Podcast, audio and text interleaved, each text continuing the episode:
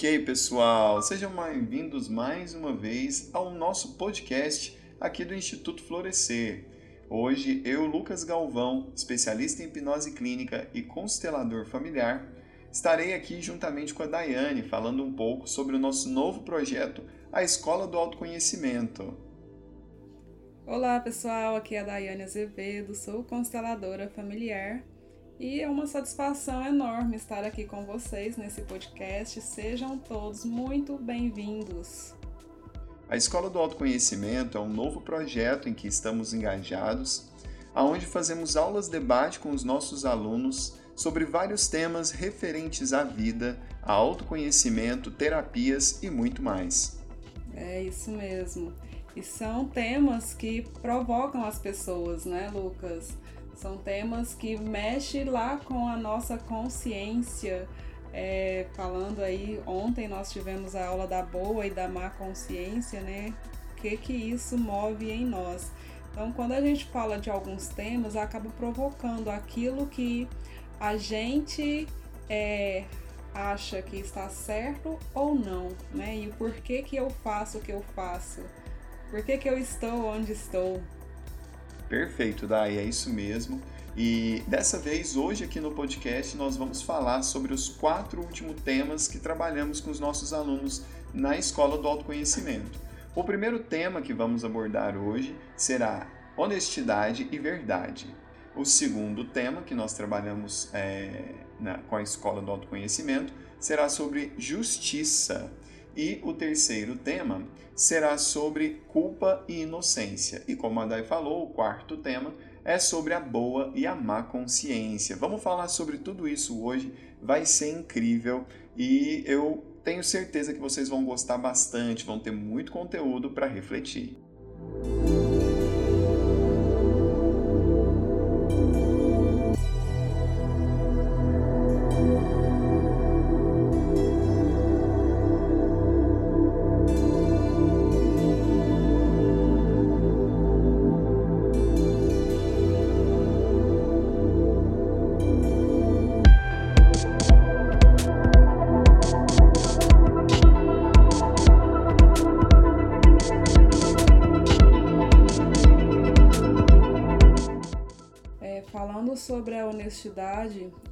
Até que ponto, né? Como que tá o meu termostato de ser honesto? Como que eu, eu me comporto, né? Tanto com as outras pessoas quanto comigo mesmo. Será que eu sou no fundo é, honesto de verdade ou é honestidade mascarada? E isso é muito importante quando a gente se trata das nossas próprias emoções, né? Muitas vezes eu a, a, acabo mentindo para mim mesmo, é, usando ali de argumentos morais, né, para poder é, me colocar de uma certa forma mais inocente em relação às, às situações, inclusive até mesmo dentro das minhas emoções. Então, será que eu estou sendo é, honesto até comigo mesmo ou será que eu estou contando para mim algumas pequenas mentiras? Então, onde está essa, essa, essas máscaras que a gente coloca, né, Dai? É, essa honestidade, eu vejo que muitas pessoas é, têm uma honestidade, mas de acordo com o padrão que a sociedade me cobra. É, então, eu vou ser honesto na medida que eu vou ser cobrado ou julgado por aquilo. Então, se no momento é, estão me cobrando para eu me comportar de um jeito, então é, vou ser honesto me comportando dessa forma para que eu não seja julgado nem criticado, e então me comporto dessa forma. Mas e se eu não tivesse sendo julgado nem criticado, será que eu agiria da mesma forma? Será que eu faria a mesma coisa? Quando ninguém está olhando, por exemplo, quando a última porta se fecha, é quem sou eu? Será que as minhas atitudes elas prevalecem em todos os momentos, em todos os instantes? Ou não, dentro da minha casa eu sou de uma forma porque agora sou eu. Agora dentro da minha casa ninguém está me vendo, então eu me comporto dessa forma. Uhum. E quando eu saio na rua, eu vou ser uma outra pessoa de acordo com aquilo ali que as pessoas estão exigindo. Tem um estudo, uma, um teste que o pessoal fez, Dai, que é muito interessante, eu gostaria de compartilhar aqui. É, foi feito um teste com as pessoas de perguntas e respostas ali sobre a honestidade, né? E o que ficou evidente é que as pessoas elas não são totalmente honestas porque elas acreditam que se elas forem totalmente honestas as pessoas vão passar a perna nelas.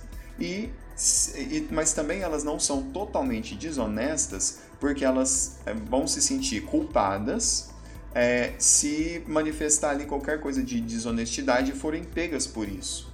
Então, existe um limiar, sabe? Até onde a pessoa se sente confortável em ser desonesto. Olha que coisa interessante, né? Então, de certa forma, a gente já pode perceber que essa honestidade ela é muito maleável de acordo com a percepção de cada pessoa.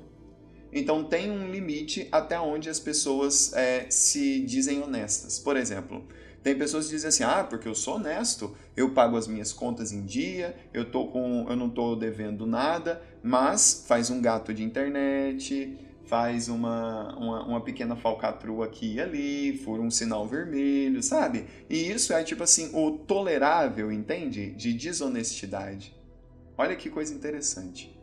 Sim é, esse termo, essa forma que você diz, é se eu estou sendo justo com as pessoas à minha volta, né? Com, sei lá. Isso. Se eu estou sonegando imposto, é, se eu estou pulando a fila, se eu estou passando na frente de alguém. É, então, essa forma aí de honestidade com os outros.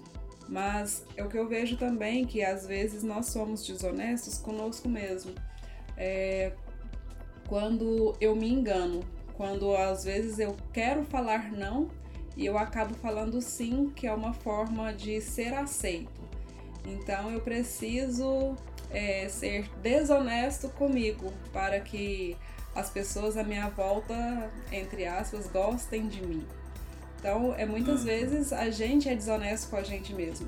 É, muitas vezes a gente adoece por simplesmente porque não foi honesto com o nosso próprio corpo, com a nossa própria saúde. Uhum. Então esse termo de justiça ele abrange todos os parâmetros, né? É, a gente com a gente mesmo, a gente muitas vezes é desonesto com o nosso corpo, com o nosso ser.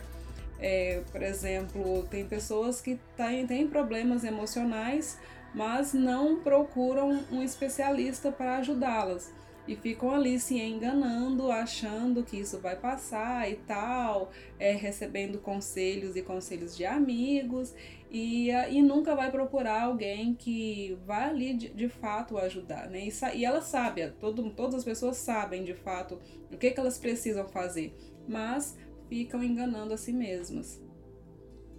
Isso pode acontecer muito, Dai, por causa da forma com que a gente aprendeu a olhar para a nossa vida, né? De acordo com os referenciais ali da família, das instituições, a gente vai aprendendo uma forma de olhar para a realidade.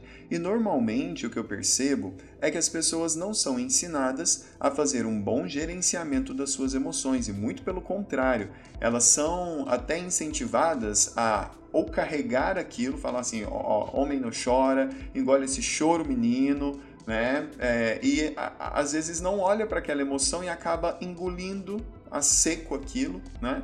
E aí é, o movimento de vida que a pessoa faz é passar com um rolo compressor em cima das emoções, o que não é nada saudável, porque o, as nossas emoções elas definem o equilíbrio da nossa vida. Então, por exemplo, através dos nossos estados emocionais, o nosso corpo ele reage. Então, se eu estou num momento de euforia, meu coração bate mais rápido, minha, a, a minha respiração fica mais profunda, eu, o, toda a adrenalina no meu corpo faz com que eu sinta, eu vibre com aquele momento. E quando eu estou no momento de profundo relaxamento, o meu corpo ele se vê permitido a descansar de uma maneira bem suave, bem tranquila. Agora imagine uma pessoa que perdeu essa, esse equilíbrio. Então, quando ela deita para dormir, ela não consegue relaxar, ela não, ela não dorme, né? E quando ela está eufórica, na verdade, é, o corpo ela não entende aquilo, ela entra num estado de ansiedade e acaba não aproveitando bem aquela, aquele momento. Então, veja que o equilíbrio das nossas emoções tem uma, um, uma, uma profunda ligação com a forma que a gente vive a nossa vida. Se isso se desequilibra, a gente vai ter, logicamente, várias doenças. Exato, exato. E aí a gente já vai lá para aquele sentimento de culpa, né? Atropelando aqui os temas. Mas isso aí vai gerando uma culpa quando a gente não tem essa honestidade, né? E a gente sabe que está sendo desonesto, é, e aí vai gerando aí esse sentimento de culpa. E quando a gente se acha que acha que está sendo honesto, gera a inocência. Seria isso, Lucas? Eu, eu vejo que que quando nós damos assim, o sentimento de inocência, ele tem alguns mecanismos, né? Por exemplo, quando eu dou uma boa desculpa para o meu coração, tipo assim, eu tô carregando isso daqui pela minha família, vou resolver isso aqui pela minha família, porque ninguém mais vai dar conta e eu dou conta. Então eu me sinto inocente em relação a isso. Né? Então essa desculpa bem contada, com um motivo, com um propósito, me coloca no sentimento de inocência. Né? E, mas aí, é, no fundo, eu me sinto culpado comigo mesmo mas é uma culpa que eu não tomo consciência dela até perceber que eu estou cansado demais para fazer as minhas coisas, que eu estou carregando um peso além da conta e que a minha saúde está indo embora. Então, é, essa culpa ela vai sendo mascarada o máximo que a gente conseguir nessa desonestidade conosco mesmo, né? E aí vai mascarando essa culpa até o máximo que a gente conseguir até chegar num ponto que a nós, o nosso corpo e a nossa vida precisa de dois caminhos para nos libertar. Ou a gente adoece para então olhar para aquilo, ou a gente começa a enlouquecer. E aí a gente também tem que olhar para aquilo, dar um passo atrás. Né? Então existem esses dois limites da vida.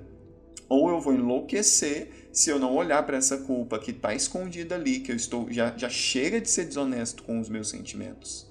Né? Então, é, eu preciso olhar para eles, preciso gerenciá-los, senão eu vou acabar né, é, enlouquecendo aqui. E, em cima disso, se eu começo a ser justo comigo mesmo, aí a coisa começa a engrenar. Né? Por mais que, aí vai vir a culpa. Quando eu começo a ser justo comigo mesmo, eu sinto que eu estou deixando aquilo, a família, estou deixando aquilo que esperam de mim, e aí vem todo um conflito que eu preciso passar para amadurecer. É isso mesmo. E aí também, para a gente sair um pouco dessa culpa, é olhar para o tema justiça. O que, que é justo? É por que, que eu estou é, sentindo essa culpa? É, de onde que veio isso? Será que é justo? Será que a forma que o mundo foi apresentado para mim, como que é certo, que é errado, que é bom, que é o bom ou que é o ruim, é, e em cima disso eu vou gerando ali o que, que é certo, o que, que é errado, e se eu não vou para o lado que foi imposto, que era o lado certo, vai gerando essa culpa. Mas e agora? Será que isso tudo é justo? Será que é justo ficar com sentimento de culpa? Será que é justo ficar com essa inocência? A gente vai buscando é, desculpas ou vai buscando a, a mecanismos, né? mecanismos né? para que a gente saia do sentimento de culpa e passe a ser vítima ou inocente. E, e aí é bom colocar nessa balança, né? Tanto é que a justiça é representada ali para aquela uma mulher, né, de venda segurando uma balança na mão. Aí é, é necessário colocar ali na balança, será que essa culpa que eu estou sentindo Será que é justo mesmo? Será que eu estou sendo honesto comigo?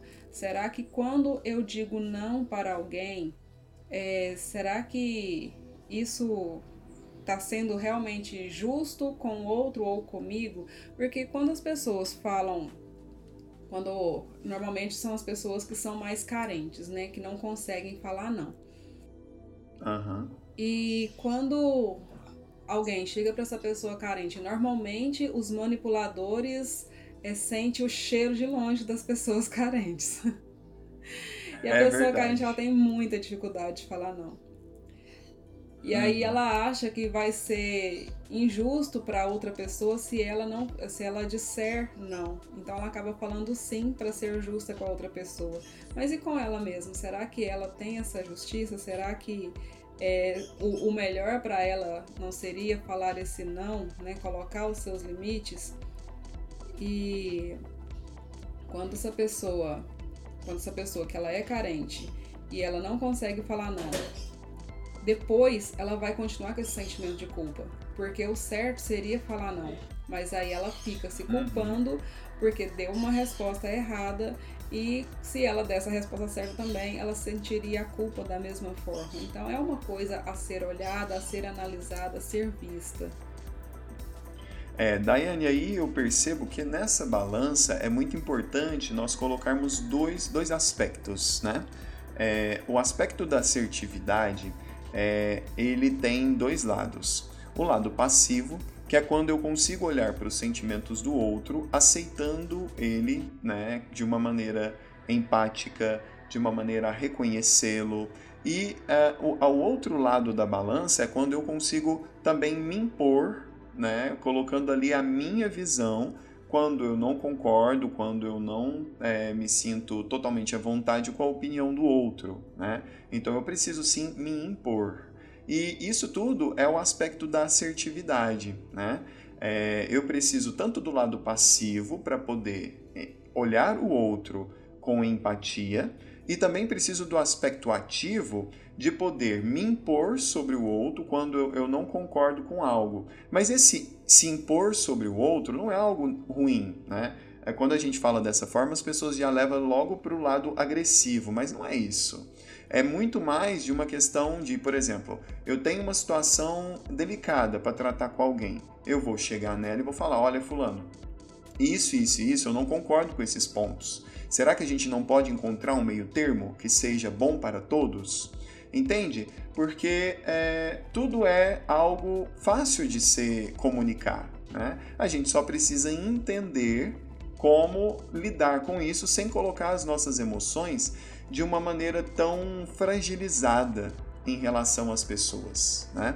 Então eu preciso ter esse equilíbrio, tanto do passivo para poder olhar para as pessoas aceitando a opinião delas com empatia, tanto no ativo eu também me impondo, colocando ali as minhas visões, não sendo totalmente submisso a tudo aquilo que eu vejo ao meu redor. E normalmente, aí vamos falar de coisa interessante. Por que as pessoas adotam uma postura ou agressiva ou passiva demais, submissa em relação às pessoas, em relação ao mundo que me rodeia. Normalmente, claro, por causa dos nossos referenciais, a gente vai aprendendo como olhar para isso, né? E aí eu posso aprender que pela boa consciência eu devo ser submisso ou não. Pela boa consciência, né, quando eu estou ali indo de acordo com os meus referenciais, boa consciência, eu preciso ser agressivo para me impor, porque senão as pessoas vão montar em cima de mim, entende? Então, é, em cima, ou até mesmo, de acordo com as dinâmicas que eu vejo dentro de casa, eu já aprendo isso sem que me ensinem, né? Eu vejo ali a minha mãe sempre é, falando mais grosso que o meu pai para ele não, não se sentir superior a ela e ela já fica nesse estado. E, e, e tudo isso é autodefesa, né? São autodefesas porque nós estamos nos sentindo atacados, mesmo que ali não exista nenhum tipo de ataque. Então nós nos sentimos atacados, então antes de que alguém me ataque, ou eu me defendo ou eu ataco, né? Então, olha que coisa interessante. E tudo isso está ali dentro da boa da má consciência, também dentro de tudo isso que a gente fala sobre justiça. Porque para não ser julgado, eu prefiro julgar primeiro ou eu prefiro me colocar como vítima, como inocente ou como rebelde. O rebelde ele já nega tudo, né? Ele começa a atacar as pessoas ao bel prazer porque dessa forma ele consegue lidar com as situações. Ah, é porque tá tudo errado mesmo, então foda-se tudo, não vou fazer as coisas do jeito que me pedem também não, porque tá tudo errado, então eu vou fazer do meu jeito e é isso aí, sabe? Então, olha como as nossas emoções são delicadas, as nossas dinâmicas. É, sim. É, a questão da, da pessoa que ela é mais carente, que inclusive nós vamos falar de. Não posso falar, posso falar o próximo tema da aula. ah, então, ah, nós vamos falar mais sobre essas questões dessas pessoas é, nesse, nesse posicionamento de, de carência, por exemplo. É, normalmente, a pessoa carente, quando ela, ela está já exausta de ser sugada, é, porque os manipuladores elas vão em cima mesmo, aliás, né, as pessoas carentes, elas se conectam muito com os manipuladores. Então, quando essa pessoa carente, ela vai ela vai ficando exausta daquilo e ela tem muita dificuldade de colocar limite, de, de dizer não, a atitude dela é de ser agressiva, porque ela não sabe como que faz, ela não sabe como agir, ela não tem essa inteligência emocional para lidar com essa situação. Então ela fica agressiva, ela devolve aquilo com agressividade. E quando ela se vê sendo agressiva, ela se sente muito mal. Porque a pior coisa que ela vê que ela é, quer ver numa pessoa é uma pessoa agressiva. E normalmente é o que acontece, é como que as pessoas tratam ela. E ela acha isso horrível, horrível, uma pessoa que é agressiva. E quando ela se, ela se depara nessa situação, ela, tem, ela fica mal. Isso tem o sentimento de culpa. Nossa, eu me sinto culpada porque eu fui dessa forma com a pessoa e eu não quero ser assim. Exatamente. Só que é a única, única ferramenta, o único meio que ela teve de colocar um limite. E por isso ela se torna agressiva, mas não, ela não é agressiva, ela não quer ser agressiva, porque ela não sabe como lidar com a situação. Uhum. E aí, normalmente, essas pessoas, elas é, têm esse posicionamento, até para dar um chega, um basta, porque ela não suporta mais. Nossa, como é interessante falar sobre tudo isso, né, Daiane? Eu fico assim é, muito feliz da gente estar tá podendo é, trabalhar esses temas, inclusive com os nossos alunos, né? A Escola do, do Autoconhecimento foi uma iniciativa muito bacana que eu e a Daiane é, pensamos, né? Nós já vínhamos conversando bastante sobre autoconhecimento e achamos por bem é, trazer isso de uma maneira mais aberta para todo mundo. Está funcionando todas as quartas-feiras de maneira presencial e online, viu, pessoal? E aí, quem se sentir interessado em participar conosco, pode vir, pode fazer uma aula experimental, ver se o, o teor da aula te agrada, né? Seja honesto consigo mesmo, te dê, se dê essa oportunidade, sinta se isso é para você, né? E aí é, você pode estar tá aprendendo muito mais sobre si mesmo. É, são aulas profundamente reflexivas, deixa a gente assim é, bastante introspectivo e traz ali oportunidades belíssimas para a gente olhar para dentro da nossa própria personalidade. Muito bem, Dai, é isso aí. Fantástico, Lucas. Lucas, é, já que você abordou essa questão, deixa aí o seu contato, o seu telefone, depois eu deixo o meu, a pessoa que está ouvindo, que ainda não é aluno da, da escola, quem sabe entra em contato. Perfeito. Bom, então eu sou o Lucas Galvão. O meu contato para entrar em contato diretamente comigo no meu WhatsApp é 34 99174 6617. Isso, estamos em Uberlândia, mas aulas online para todo o Brasil e exterior, fique à vontade. O meu telefone é o 34 também, 98867 8350. Pode entrar em contato com a gente também pelo Instagram. Estamos no, o meu é o Daiane Terapeuta. Pode me procurar lá no Instagram. O Lucas é terapeuta underline Lucas Galvão. Isso mesmo. Sigam a gente. No Instagram nós estamos fazendo lives toda semana também com o tema da semana, né? Então vai ter já muito conteúdo lá no, no Instagram para vocês darem uma olhadinha, porque aqui nós estamos fazendo um belo resumão sobre os quatro últimos temas, pois na Escola do Autoconhecimento nós estamos sempre fazendo pequenas temporadas de assuntos correlacionados. Então você pode perceber que nesses esses quatro assuntos que estamos falando hoje, eles têm uma profunda ligação um com o outro, né? Então, honestidade, verdade, justiça, julgamento, uh, boa e má consciência, é, culpa e inocência são temas que estão totalmente correlacionados. E hoje aqui nós estamos uh, com o propósito de fazer esse grande resumão para você que não teve a oportunidade de nos conhecer antes. Mas, e também para aqueles nossos alunos que também querem rever a, a matéria que foi dada nessa, nesse último mês. Né? São aulas toda semana e cada tema foi dado em uma semana, completando aí um mês. Na próxima, no próximo ciclo, né, nós falaremos sobre quatro temas que estão mais ligados às nossas emoções. Então vai ser bem interessante aí, né? Como olhar para as nossas emoções.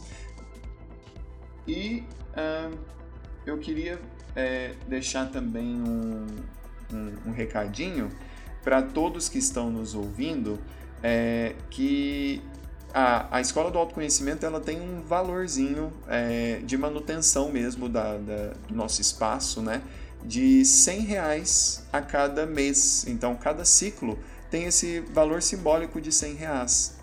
E com certeza é, é um valor muito baixo em relação às terapias que a gente tem por aí, né?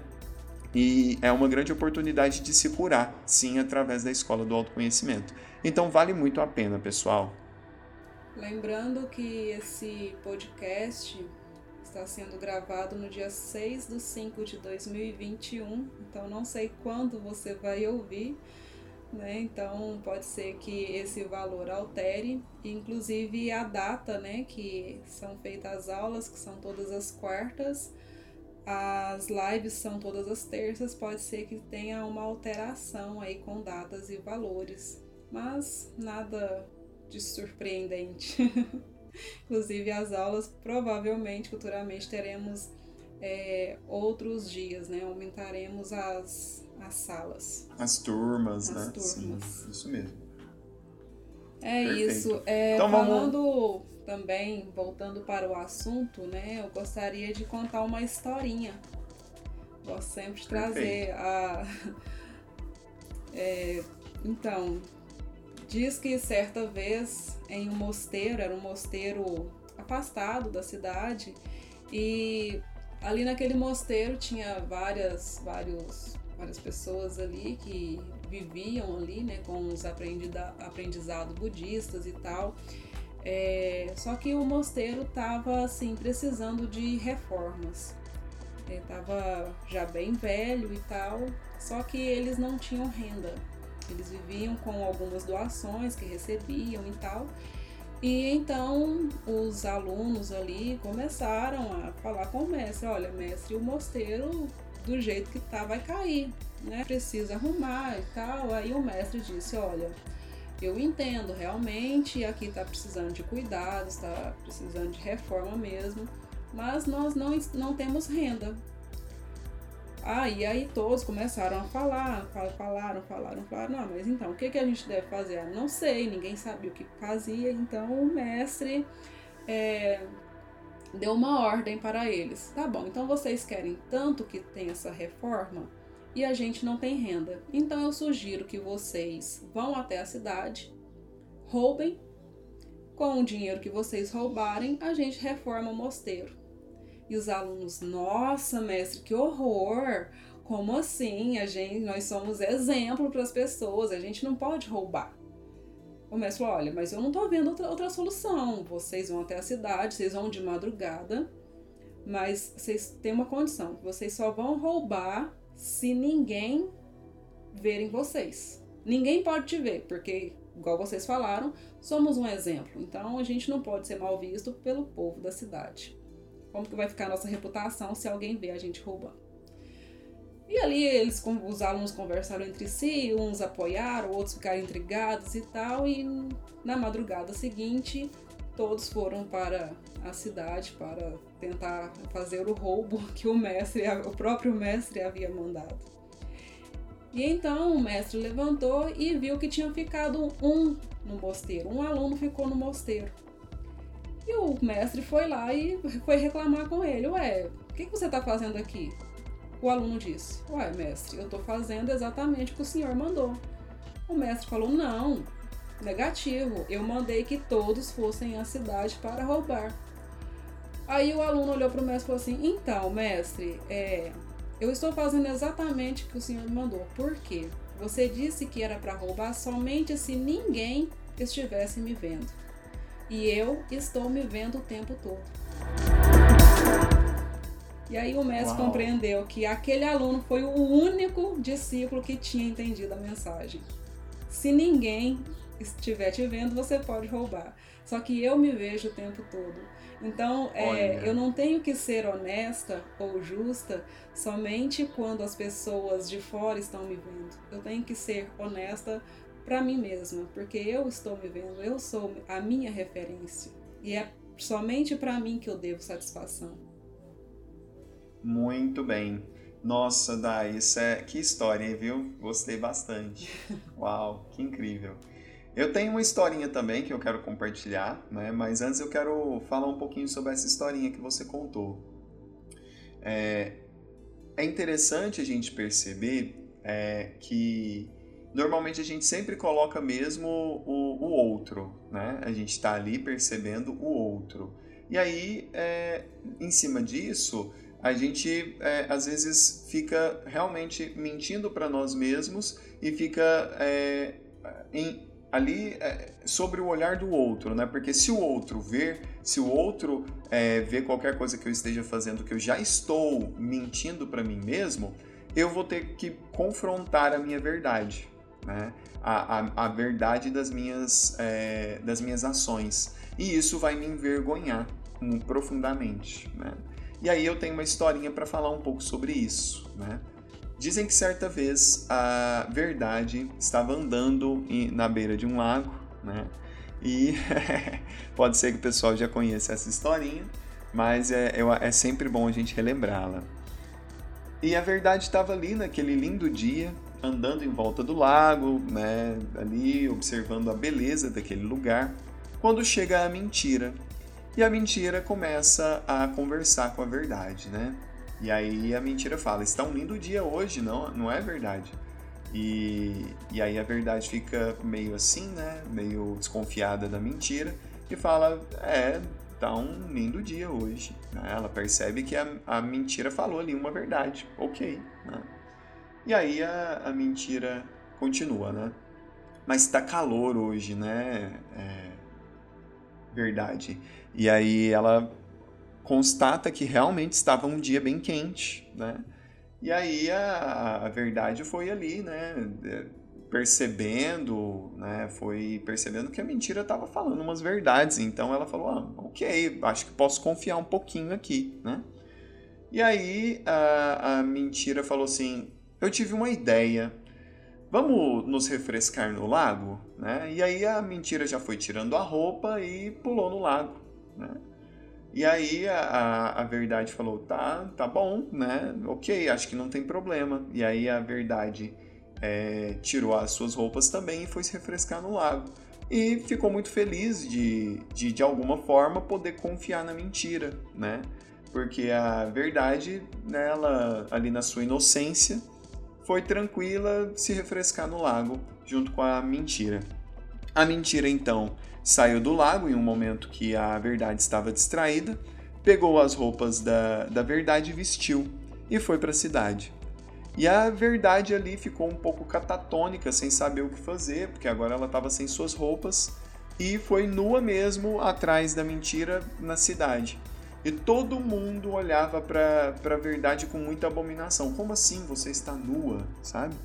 E aí as pessoas é, perceberam que ah, era mais fácil aceitar uma mentira travestida de verdade do que a verdade nua e crua. Olha que interessante. E sobre isso eu já puxo uma reflexão como é que a gente pode né, é, manifestar a nossa verdade nua e crua se é muito mais fácil para a sociedade aceitar uma mentira travestida de verdade? E em cima disso eu, eu puxo o assunto da punição. Porque normalmente nós, é, ou, ou em cima dos nossos referenciais, ou em cima daquilo que percebemos na sociedade, nós vamos observando que as pessoas elas são muito boas em julgar e nos condenar, né? Então, como eu posso me sentir livre para manifestar a minha verdade se a sociedade já me impõe uma que é muito mais aceitável uma mentira travestida de verdade, né, do que a minha verdade nua e crua. Então é, é como se para conviver bem na sociedade eu já tivesse que usar as minhas máscaras, né, para não ser julgado e punido. Então a, a, estamos o tempo todo fugindo das punições, porque normalmente as punições podem ser severas demais. Eu trago aqui um, um caso, né, que a gente falou também na live, sobre aquela babá que foi acusada de, de abuso, né? E, e ela acabou passando por um linchamento público e veio a óbito. Então veja o quanto a nossa sociedade está pronta para julgar e punir as pessoas. Eu sei, claro, que através do campo a gente percebe que tudo é atração e, e, e, e é ação e reação, atração. Então, é, de alguma forma, aquilo estava no campo daquela babá. Mas é, a nossa sociedade também está à mercê de um campo maior, o campo da, da nossa sociedade como um todo, do, do, do mundo. Né? Então, como nós estamos colocando essas informações na nossa vida? É. Eu deixo essa reflexão. é, a, a mentira vestida de verdade, normalmente ela é mais aceitável. É mais é mais gostoso, é mais prazeroso ver uma mentira vestida com a verdade, né? É, muitas vezes as a, a mentira, de tanto que é dita, de tanto que é falada, ela acaba se tornando a verdade. E isso nos pega, poxa, nos deixa muitas vezes é, encarando uma falsa realidade.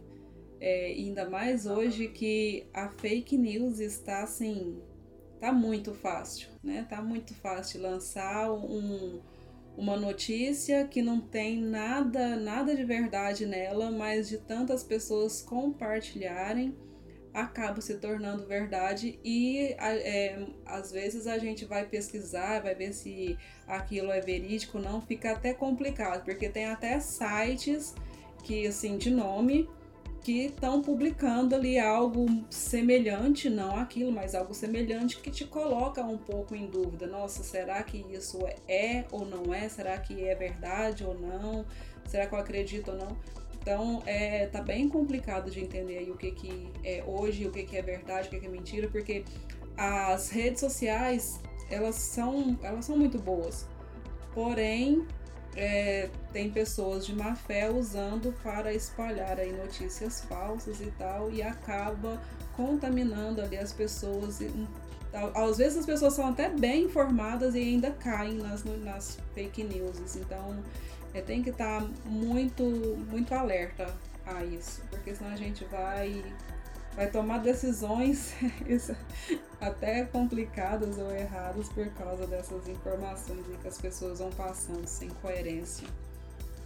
É, Dai, um, um tema que está bem assim é, recorrente hoje, né, até nas mídias sociais também, é o termo cancelar, né? Cancelar uma pessoa, cancelar uma marca, e, e isso é muito sério, muito sério mesmo porque é, que tipo de punição as pessoas é, é, têm equilíbrio, sabe? Porque a gente sabe que, como consteladores, eu e você, que precisa tudo haver um equilíbrio entre dar e receber. Agora, é, será que é justo? Por exemplo, uma pessoa ela comete um erro e em cima disso, por causa desse erro que vem a público, é, a, a marca dela é, é cancelada, é, ela fica com uma péssima reputação e ela se vê obrigada a fechar ou às vezes até sumir do mapa durante algum tempo, porque senão ela vai ser ali rechaçada, vai ter a, a, sua, a sua moral totalmente destruída. Né? Então, como é que essa pessoa vai alimentar a família? Como é que ela vai ter é, esse. É, como é que. Isso é muito além da conta, sabe? É, é uma punição muito além da conta e é, é algo interessante da gente observar. Sim, é, estamos voltando à época que queimávamos as pessoas vivas na fogueira. Só uhum. de uma uhum. forma diferente, mas estamos. Essa forma de cancelamento, às vezes, ela é tão agressiva que é como se a gente estivesse voltando a alguns anos atrás e jogando as pessoas na fogueira novamente. Então, Exatamente. o nosso senso de, de julgamento e de punição está muito grande. é, eu não. Quem sou eu que vou falar disso, mas eu creio que nós deveríamos ter um pouco mais de humanização. Né? Eu, eu, eu iria usar o termo compaixão, não sei se cabe, mas seria uma. Eu acho que sim. Eu, eu creio que deveríamos ser mais humanos, né? E o que, que é ser humano? Ser humano é estar é, coerente né, com o nosso ser, é, tendo mais essa justiça, essa honestidade, é, o caráter, é, sabendo da, das nossas. o que, que é realmente o nosso ser, o que que está lá no nosso íntimo, né? E a gente tem esse, esse vício de, de esse cancelamento, essa, essa exclusão, a gente tem muito isso no ser humano, né? Infelizmente. E a gente, eu penso que deveríamos olhar mais para a natureza nesse contexto que a gente está falando, olhar mais para a natureza e ver o tanto que a natureza, uma, ajuda a outra, né? Cada uma faz ali, é, tenta fazer a sua parte na natureza, né? E o ser humano, ele parece que ele quer atrapalhar o outro em vez de um apoiar e ajudar o outro. Então eu, eu penso que está faltando um pouco mais de compaixão, mais um pouco de humanidade em nós. Sim, conosco mesmo e com os outros também, né, Dai? Levando Sim. assim a, aos extremos, a gente conseguiu falar bem sobre como as pessoas olham para si mesmas e também como as pessoas estão olhando para a humanidade, é, para a sociedade, né? Se desumanizando assim e, e, se colocando muito nesse lugar de, de juiz. Porque esse lugar de juiz também, Dai, é um lugar de muito poder, né? Porque, por exemplo, enquanto eu estou julgando, enquanto eu estou podendo julgar, é muito mais fácil que eu não seja julgado. Entende? E é a mesma dinâmica que acontece, por exemplo, dentro das escolas com o bullying, né? É muito mais fácil. Enquanto eu estou caçoando do outro, eu tiro a atenção de mim mesmo. Né? Então, é, e, e, isso já é um mecanismo de defesa daqueles que se sentem mais frágeis, daqueles que se sentem mais desconfortáveis na presença do outro. É muito mais fácil que eu caçoe do outro e tire a atenção de mim mesmo. Na primeira aula, quando nós falamos de ser honesto, é o tanto que é difícil da gente assumir um erro, de assumir a responsabilidade, né? Como uma, uma aluna disse, oh, eu não gosto desse nome de culpa, eu prefiro é, dar o nome de responsabilidade. E, e sim, é, culpa é assumir a, a responsabilidade de algo, né? E como a gente tem dificuldade de assumir essa responsabilidade, porque a gente tem medo de ser julgado. E na mesma moeda que a gente julga os outros, nós também vamos ser julgados. E todos nós temos esse hábito de julgamento. Não adianta falar assim, não, eu não julgo ninguém, não. Julga, nós. O ser humano, é do ser humano esse, esse julgar. E a gente julga mesmo, a gente o tempo inteiro a gente está olhando e observando algo. Por que, que a gente julga? Porque isso, é, esse julgamento é necessário até para nossa própria sobrevivência. Olha, é, hoje é, o tempo está quente ou está frio, então eu já estou fazendo um julgamento, né? então eu preciso me vestir adequadamente com o tempo para que eu não sinta frio, nem passe muito calor. Eu saio na rua, eu vejo as pessoas. Ah, aquela pessoa parece que tem boas intenções, aquela pessoa tem más intenções. Eu vou atravessar a rua, vou passar pela outra calçada. Então a gente julga mesmo. E é por uma questão de sobrevivência. E tá tudo certo. Acontece é que quando a gente faz esse julgamento querendo já ter uma punição, punir alguém, aí é um pouco mais complicado. Só que é, para eu assumir uma responsabilidade, assumir que eu sou culpado de alguma coisa, eu sei que por trás disso não vai ficar só por isso, olha, errei e tá ok. Não, não vai ser assim. As pessoas vão me julgar, vão falar, se não falar na minha frente, vão falar nas minhas costas. É inevitável. Então, é, eu tenho, é, eu falo eu, mas no modo geral, então eu tenho medo de, do que, que a pessoa vai pensar de mim. Porque, é, falando particularmente, eu prefiro que a pessoa fale na minha cara o que ela pensa de mim. Mas a maioria das pessoas não fazem isso. Na sua frente ela fala uma coisa, nas costas ela vai falar outra. Então eu tenho medo do que a pessoa vai falar, vai pensar de mim e qual que vai ser a atitude daquela pessoa a partir do momento que eu assumo a minha responsabilidade, assumo o meu erro. Por que, que eu tenho medo disso? Porque eu também faço isso. Eu também, eu também aponto o dedo, eu também julgo, eu também critico e eu vou excluir de alguma forma, eu vou fazer o meu cancelamento com aquela pessoa. Então eu tenho muito medo do que a forma da pessoa, a forma que as outras pessoas vão fazer a partir do momento que eu assumo essa culpa. Né? Então, então tem tudo isso, tem toda essa questão, tem todo esse contexto. E falar disso é muito simples, é fácil falar de to todos esses temas. Duro é botar isso em prática. É verdade. Eu quero falar então um pouco, Dai, sobre uh, o que as pessoas de sucesso realmente fazem. Né?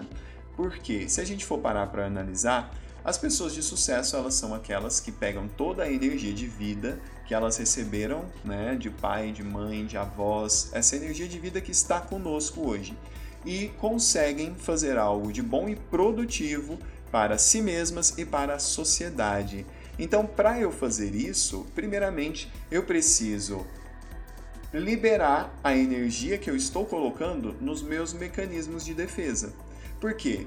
Essa, essa energia que eu coloco nesses mecanismos de defesa, elas se desgastam por eu estar tentando me proteger de algo que eu sinto como uma ameaça. Quando eu estou preso nesses mecanismos de defesa, né? Por exemplo, eu estou fugindo do julgamento das pessoas, eu não quero que as pessoas me julguem, me critiquem, eu, sabe, todo esse desperdício de energia em cima desses movimentos nos colocam numa posição de medo e fragilidade. Se eu estou numa posição de medo e fragilidade, como é que eu posso ser confiante e corajoso? Né? Eu só consigo ser confiante e corajoso para empreender, para dar o meu melhor naquilo que eu faço, para ser totalmente aberto com as pessoas e conseguir olhar para a humanidade é, buscando é, entender o que eu posso fazer para o todo, para contribuir com o todo, que eu também vou me beneficiar. Né? Eu só consigo ter esse olhar mais positivo se eu primeiro olho para os meus mecanismos de defesa e começo a entender por que eu estou criando esses mecanismos de defesa e como eu posso me libertar deles. Esse é o verdadeiro e profundo trabalho de autoconhecimento que traz a gente para a vida mais saudável, para o positivo de, dessa vida mais saudável. Então, primeiro, para sair do negativo, eu preciso pegar todos esses mecanismos de defesa que me impedem de ser corajoso, altruísta e, e próspero e olhar para isso entendendo os meus porquês e começando a mudar, começando a liberar esses mecanismos de defesa. Enquanto eu estiver me autoprotegendo, eu vou estar também me auto-sabotando. Sim. É, a questão não é excluir o que sente, né? Excluir a, as questões. É olhar para elas e acolher aquilo e ver o que, que eu posso fazer a partir daqui. A gente falando sobre os sete pecados capitais, né? É, então, ah, eu tenho. Será que eu tenho inveja? Será que eu tenho luxúria, avareza, sei lá, ira? Ira, eu sei que eu tenho. É, aí, não, eu, eu, tá, eu tenho, eu tenho a raiva. Eu tenho a raiva e eu sou completamente consciente que a raiva ela surge em mim com muita facilidade. E antes eu deixava a raiva falar mais alto, né? Então é, eu sempre agia pela raiva. Então, a partir de quando eu tomei a consciência, nossa, é, eu tenho esse sentimento e isso aqui supita dentro de mim muito fácil. Então, peraí, eu não vou parar de sentir raiva mais, que foi a primeira coisa que eu tentei fazer. Não, não posso sentir raiva, eu sou uma pessoa do bem, zen, né? E agora eu sou um ser de luz especial, não terei mais raiva. Nossa! E quem disse que o ser de luz especial não sente raiva? Exatamente. É? Quem disse? quem disse isso, né? E então não é que que a gente tem que excluir um sentimento que a gente julga que ele seja ruim. Pelo contrário, a gente tem que pegar ele, olhar para ele falar: olha, você tá aqui, você existe, é, você faz parte, mas agora eu vou, eu vou entrar no controle da situação aqui, né? É, eu vou usar a raiva, não vou deixar a raiva me usar. É o bem Exatamente. É, exatamente. E aí eu começo a entender, peraí, por que eu sinto raiva? Que mecanismos disparam essa raiva em mim? Né? Em que situações eu me vejo com raiva? Né? Será que é quando as minhas expectativas são frustradas? Se é quando as minhas expectativas são frustradas, que expectativas são essas? E quando é, existe essa frustração das expectativas, que sentimentos isso desperta em mim? Será que é o sentimento de quando eu era uma criança e, e, eu esperava às vezes que meu pai brincasse comigo e ele não brincava, que a minha mãe me desse atenção e ela não dava, e aí eu me sentia de certa forma excluído ou desamparado? Então veja que os sentimentos eles têm uma correlação muito profunda e as expectativas são uma, uma, um mecanismo de defesa muito forte que a gente sempre traz em relação à vida, né? Então, nessas ilusões que a gente coloca na nossa vida, a gente cria muitas expectativas. Aí agora resta saber se essas expectativas são realizáveis, se elas são realistas, né? Ou se elas são ilusórias em cima das nossas emoções. E aí, quando eu posso olhar para isso, eu saio um pouco, eu amadureço um pouco aquele sentimento da infância.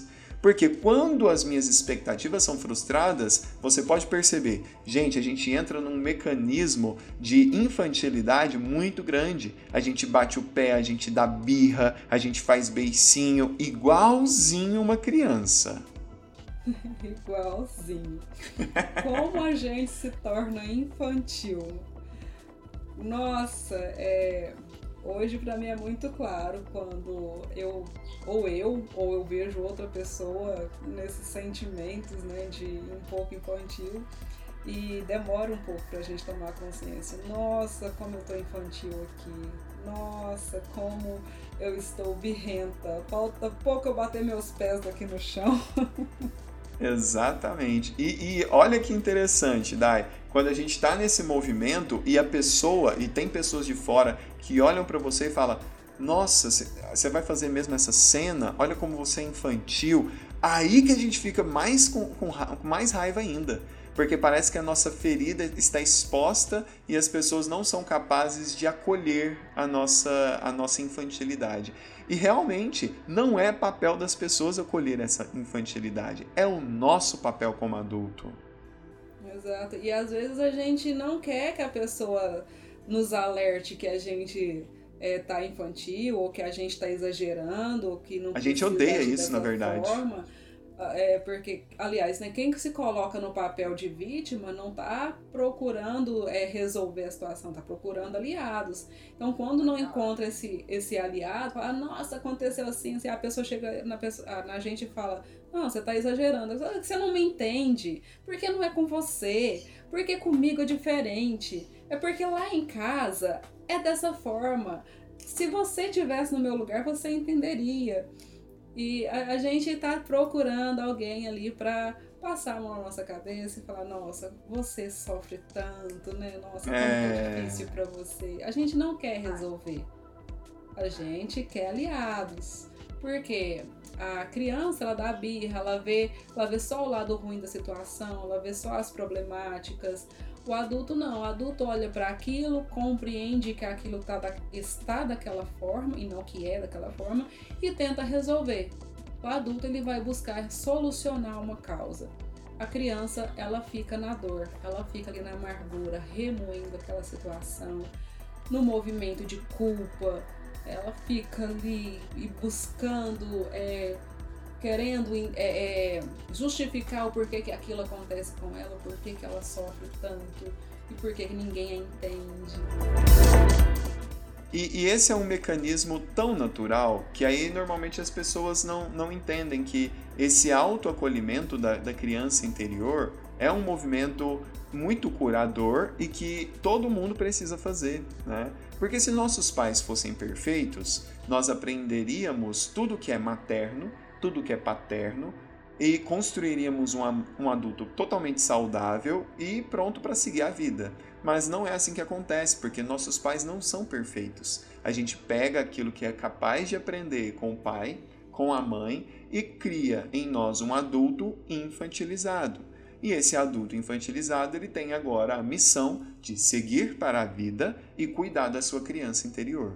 Talvez chegue um dia que a gente consiga sim criar um adulto perfeito e siga para a vida feliz, aonde seguir para a vida é, tenha todo o sentimento de prazer que a vida pode nos dar. O que acontece normalmente é que quando a gente segue para a vida com o nosso adulto infantilizado, também vem muitos medos, né? Medos que a gente já está citando aqui: medo do julgamento, medo de não dar conta, medo de errar e ser punido por isso. Né? Então, todos esses medos nos impedem de ser o máximo do nosso potencial. Mas, se estamos aqui é para aprender, né, não, Dai? Exatamente. Até mesmo Bert Hellinger dizia que Somente o imperfeito evolui.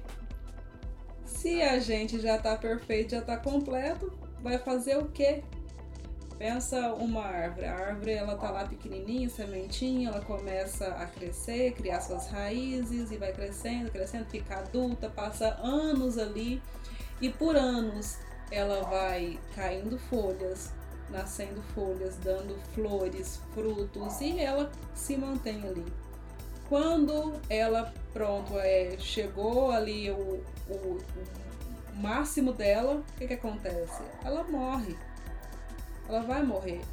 Então, é, quando a gente, se a gente está nessa caminhada de evolução, de aprendizado, é porque tem vida. Para mim, a vida é isso, sabe? A vida é essa busca, é essa evolução, é essa, é esse ir atrás, é esse melhorar, é observar. Para mim, isso é vida. Enquanto a gente está nesse, nesse ritmo de buscar, de compreender, aí isso para mim é maravilhoso. Isso sim para mim é vida. Então tá tudo certo. Esses altos e baixos que a gente passa, é, é, é só a vida acontecendo. Não tem nada que tá, ah, isso tá certo, isso tá ruim. Não, isso apenas acontece. É o fluxo. Exatamente. E quando a gente está nesse fluxo gostoso, né, que é o estado de flow que a gente fala, o estado de fluxo, é muito é muito gostoso porque parece que todas as nossas decisões elas são quase intuitivas. A gente segue ali o, o fluxo do nosso coração sem muito questionamento. Mente e coração estão totalmente alinhados, conectados. É muito gostoso. Mas quando estamos em desarmonia, a mente e o coração estão ali em, em, certos conflitos, então esse fluxo ele não acontece dessa forma, né? E aí sim a gente está nesses mecanismos de defesa e também nesse, nessa questão de culpa, de julgamento, de inocência, de rebeldia, né? É, é, e é esses, esses mecanismos que a gente precisa olhar. E, existe um, um ditado, Dai, que diz o seguinte: ou estamos verdes e amadurecendo, ou estamos maduros e apodrecendo. Então, como você se olha na vida? Né? Será que você se vê como maduro? Então você já está apodrecendo. Mas se você se vê como verde, você está sempre amadurecendo. Né? Agora, o, o que, que é, o, o, qual é o mal da pessoa que está se vendo como maduro? É porque essa pessoa, de alguma forma, foi muito mais fácil para ela pegar suas dores emocionais e trancar dentro do coração. Você pode até não perceber, mas dentro do seu coração, e todo mundo passa por isso, né, Dai? Todo mundo tem aquele momento que a gente olha para o coração e fala assim: ah, eu não tenho problema, né? Tô bem, tô me sentindo bem. Mal sabe ela que dentro do coração existe um baú trancado a sete chaves com várias né, dores emocionais, é uma verdadeira caixinha de Pandora né, com várias dores emocionais que estão ali dentro, e a pessoa às vezes sente uma dor nas costas, sente uma, uma dor de cabeça constante, mas fala, ah, tá tudo bem, vou tomar um analgésico aqui vai passar, né? Fica nesse movimento. Fica e aí, mascarando, aí fica mascarando a raiz do problema. Exatamente. E aí, e aí você fica assim, no estado de platô na vida, né? A vida não vai para frente, mas também ela segue um ritmo constante em que você não é totalmente próspero, mas você não passa necessidade. Então você simplesmente continua. Já estamos aqui com 59 minutos de podcast Tá sendo muito gostoso esse bate-papo. E eu acho que a gente pode finalizar com uma hora de podcast, né não, Dai? Perfeito. Isso. Exatamente. Perfeito. Gratidão, Lucas, por estar aqui, por esse podcast, por esse bate-papo que foi muito bom. Em breve nós gravaremos outro. Gratidão a todos vocês, ouvintes. Foi um prazer estar aqui nessa manhã com você, Dai. E com certeza eu acho que vamos poder ajudar muitas pessoas que estiveram aqui ouvindo o nosso podcast. Pessoal, é, se vocês quiserem comentar qualquer coisa que ouviram aqui hoje, não hesite em nos procurar nos, nas redes sociais, no Instagram, para mandar mensagem, tá bom? Nós aqui somos terapeutas, trabalhamos no Instituto Florescer e é, atendemos com constelação familiar, eu também atendo com hipnose clínica, Daiane também com cura quântica e estamos aqui à disposição para poder ajudar você nesses processos que talvez você tenha enxergado aqui hoje. Tudo bem? Então, Dai, foi um prazer estar com você, foi um prazer estar com todos vocês nessa manhã e até a próxima, pessoal. Até a próxima. Tchau, tchau. Tchau, tchau.